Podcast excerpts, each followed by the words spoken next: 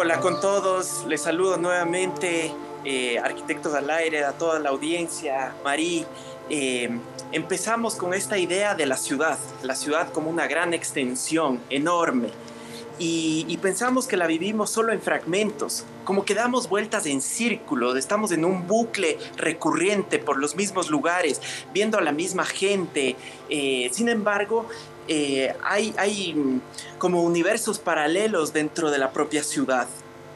Entonces, ahora lo que nosotros queremos contarles es como una aventura dentro de lo cotidiano, una, una aventura que nace y se explora y se vivencia a partir, digamos, de la salida de nuestra casa y eh, circulamos por la ciudad.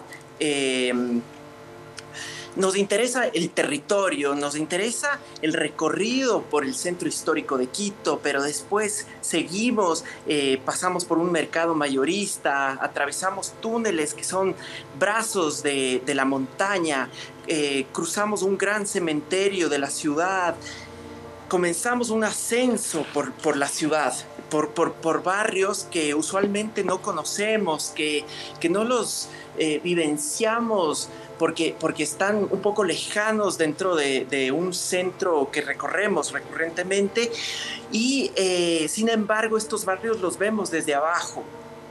Ya estando ahí nos sorprende porque son calles empinadas, calles eh, que van zigzagueando, que, hay gente viviendo en las calles, actividades prolongadas en estas calles, hay una vista espectacular de la ciudad, es un gran privilegio. Entendemos que eh, igual puede haber dificultades en llegar hasta esta zona de la ciudad. Claro, y entonces a partir de ahí pasamos un umbral, un umbral de altura. Eh, la ciudad de Quito, no sé si ya lo habíamos hablado, pero es como una ciudad que crece así sin límites. Está la urbe comiéndose el paisaje. Y este umbral fue algo misterioso que descubrimos ahora, es que eh, la altura protege la montaña. O sea que la, ciudad se va hundiendo en el, en el, valle, se va hacia los valles eh, como vecinos pero no está creciendo hacia arriba. Más bien, la altura es lo que protege la ciudad, la montaña, perdón. Y entonces, este límite, este umbral, nos proyecta en un, en un mundo rural, o sea, ya no es suburbio, es rural. Y eso es interesante. Unos 30 minutos en cualquier parte del mundo son 30 minutos pero los 30 minutos de caminar la ciudad y los 30 minutos de subir hacia la montaña, ¿qué diferencia, no? ¿Qué, ¿Cuál es la diferencia? ¿Cuál es la, la sorpresa que le entra al viajero?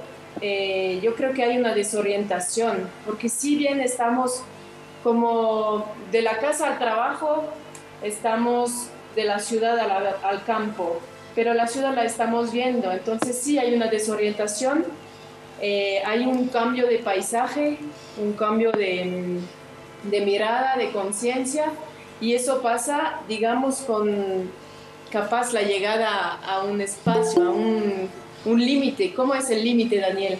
Sí, entonces el límite está totalmente difuso, se, va perdiendo la ciudad, eh, se diluye rápidamente, como decía Marí, y eh, rápidamente estamos en un mundo rural muy loco. Eh, es una montaña que está así como muy, muy viva. La experiencia es totalmente diferente. Aparecen actividades rurales. Hay vacas, hay casas donde comienzan a vender queso, leche, hay hornos de ladrillo. Entonces la cromática comienza a cambiar. Se comienza a ver colores ocres, colores terrosos toda esta circulación está empedrado. Hay, chanchos, hay campo, hay senderos. Eh, y cuando pensamos que ya estamos en un límite, de repente hay un pare, un pare y se acerca una joven muy simpática eh, y nos cuenta que es una comunidad organizada, que este lugar se llama Cruz Loma, eh, es parte de este macizo montañoso que se llama Pichincha y eh, este Cruz Loma es igual que, digamos, que el cerro, se llama igual que el cerro. Esta, esta chica es muy simpática, me reconoce como primo y me cuenta que, es una comunidad que todos se llaman Moreno. Es un apellido que se repite, eh, el segundo apellido cambia. Y nos cuenta que es una población migrante del país, o sea, del interior del país. Y desde acá eh, están desde hace algunas décadas. Ellos han encontrado una actividad económica con el turismo comunitario cosechan sus propios alimentos, ofrecen comida tradicional a los visitantes y ellos han reconocido un valor ambiental, ofrecen senderos que protegen el agua y eh, las visitas que se hacen por estos lugares son cascadas eh, que están sobre la ciudad. Eh, también algo muy interesante es que ellos comienzan a notar todos los nombres de los árboles y las plantas nativas del lugar como un programa educativo. Entonces, eh, recorriendo por estos territorios que la verdad eh, son difíciles de creer para nosotros porque no pensamos que, que es maravilloso por acá, eh, encontramos algunos puentes preincaicos que están hechos todo de piedra, eh, casi como una joya escondida. Y eh, esto para nosotros es muy impresionante porque reconocemos el valor natural que hay, digamos, fuera de la ciudad, pero digamos en unos límites muy cercanos. Sí, son sorpresas, son tesoros escondidos al final. dentro del territorio donde vivimos. Y mm, capaz para cerrar un poco eh, y llegar a las famosas nubes, llegamos entonces, pasamos esos límites, el umbra, la ciudad, el centro histórico, el mercado, el barrio, la señora, la comunidad, y ya está pura naturaleza. Estamos arriba del volcán y estamos a 3.940 metros eh, sobre el nivel del mar. Y ahí eh, como que empieza un diálogo con la montaña. Al, al, mismo tiempo que está cayendo el sol, o sea, el atardecer, están bajando los últimos habitantes diurnos de, de la montaña con sus animales. Ellos regresan a casa a dormir y nosotros nos quedamos solos Ahí montamos rápidamente la, cabina móvil porque la experiencia que venimos a, vivir es pasar la noche ahí, agrandar nuestro patio a este paisaje que nos brinda desde el volcán. Y, y entonces vemos como las nubes están comiendo la ciudad, la velocidad de ellos, de ellas, perdón, y empiezan a encenderse las luces, la luna llena nos alumbra la cena y ya digamos que cerramos la ventana de, la carpa. Y ahí empezamos a estar más que solos porque ya no tenemos vista. Entonces les quería um, leer como una citación de, de von Goethe, eh, de la teoría de los colores. Entonces ahora les voy a leer para como apoyar la experiencia que vivimos. Cerremos los ojos, abramos y afinamos nuestros oídos, y desde la respiración más tenue hasta el ruido más salvaje, desde el sonido más simple hasta la armonía más alta, desde el grito apasionado más violento hacia la palabra razonable más dulce, es la naturaleza la que habla y revela su existencia, su fuerza, su vida, sus relaciones. De modo que un ciego al que está prohibido lo infinito y visible, puede captar en la audible una vida sin límites. Entonces, eso es lo que estamos viviendo, encerrados en los dos metros cuadrados de la carpa.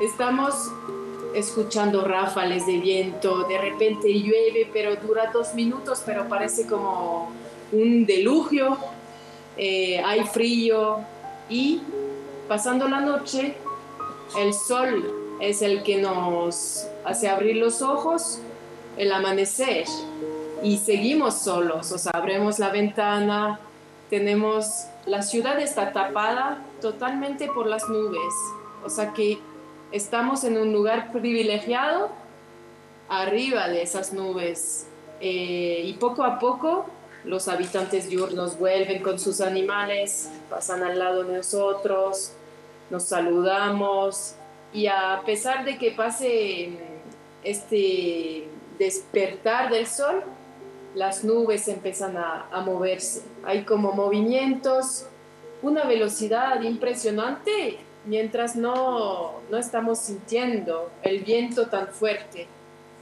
Y eso fue algo que quisimos entregarles como un poco como un, un regalo de, de, mirar y de, de poder sentarse y contemplar.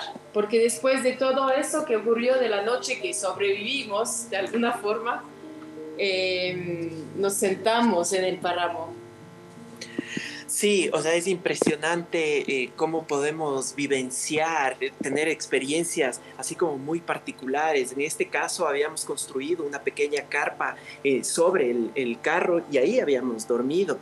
Entonces, después de que cuenta todo esto, Marí, toda esta experiencia sensorial, ya cuando comienza el día nuevamente, todo plácidos, todo reflexivos, eh, estuvimos acostados en los pajonales mirando las nubes, viéndoles pasar, reflexionando un poco también eh, en la altura en la que estábamos, estamos más o menos a 3.900 metros, entonces eh, estamos sobre las nubes, como decía María, y se puede ver cómo las nubes del Pacífico están chocando en la montaña y están retenidas eh, buscando entrar a este territorio. Entonces es maravilloso eh, ver y, sentir eh, ese movimiento y saber que estamos sobre ellas y todo, todo este mundo mágico que, que, implica.